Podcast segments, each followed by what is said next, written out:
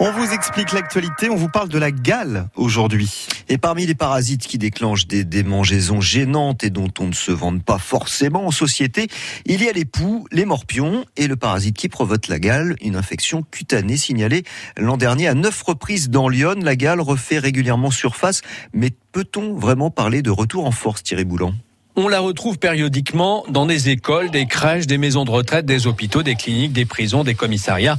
Enfin, partout où on cohabite, la cohabitation qui est un des facteurs de transmission de cette maladie. Bah, honnêtement, moi, j'ai rien contre partager. Mais pour juger d'un retour en force ou non de la gale, il y a très peu d'indicateurs. T'as jamais eu la mémoire des chiffres. Passons. Ah non, non, c'est pas ça. Bah, c'est quoi alors Bah, c'est tout simplement qu'il n'existe pas de surveillance spécifique. C'est dommage, André. Le signalement de cette maladie n'est pas obligatoire. Qu'est-ce qui provoque la gale Alors c'est un acarien. Attention la bébête, la vilaine bébête. Oui, une bébête qui s'appelle, accrochez-vous bien, Sarcopte scabiei var hominis.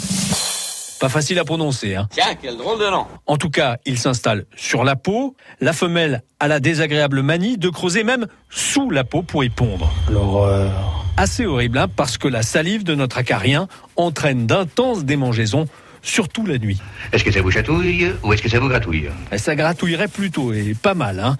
Des démangeaisons très localisées entre les doigts, sur les poignets, au pli des coudes, sous les aisselles ou à des endroits encore plus des soucis intimes comme les organes génitaux masculins.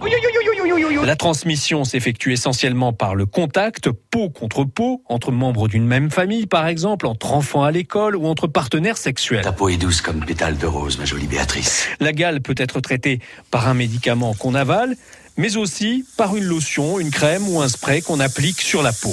Tout dépend de l'étendue de la maladie. Et puis tout le monde y passe. Hein. Tous ceux qui vivent avec la personne infectée doivent être traités. Et vous n'hésitez pas à sortir la boîte à pharmacie. Créatine pour tout le monde Alors la gale est-elle liée à un manque d'hygiène pas du tout, ni à un manque d'hygiène, ni à la pauvreté. La gale peut toucher absolument tout le monde, quelle que soit la catégorie sociale. Je retourne me gratter la tête haute. Par contre, des conditions d'hygiène strictes sont préconisées pour se débarrasser du parasite. Le lavage des draps, des vêtements, le traitement de la literie, l'aspirateur doit aussi être passé sur les canapés.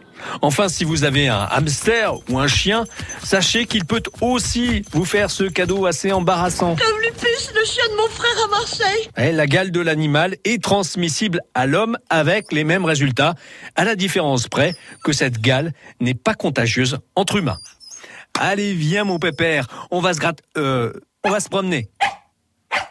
La gale, dans le pourquoi du comment, on la retrouve, cette gale, dans le pourquoi du comment sur le site internet de France Bleu Auxerre. Parfait. Dans quelques ça gratte pas plus que ça. Non, là. non, bah non, il n'y a pas de Ah, risque non. de contagion là si pour le coup.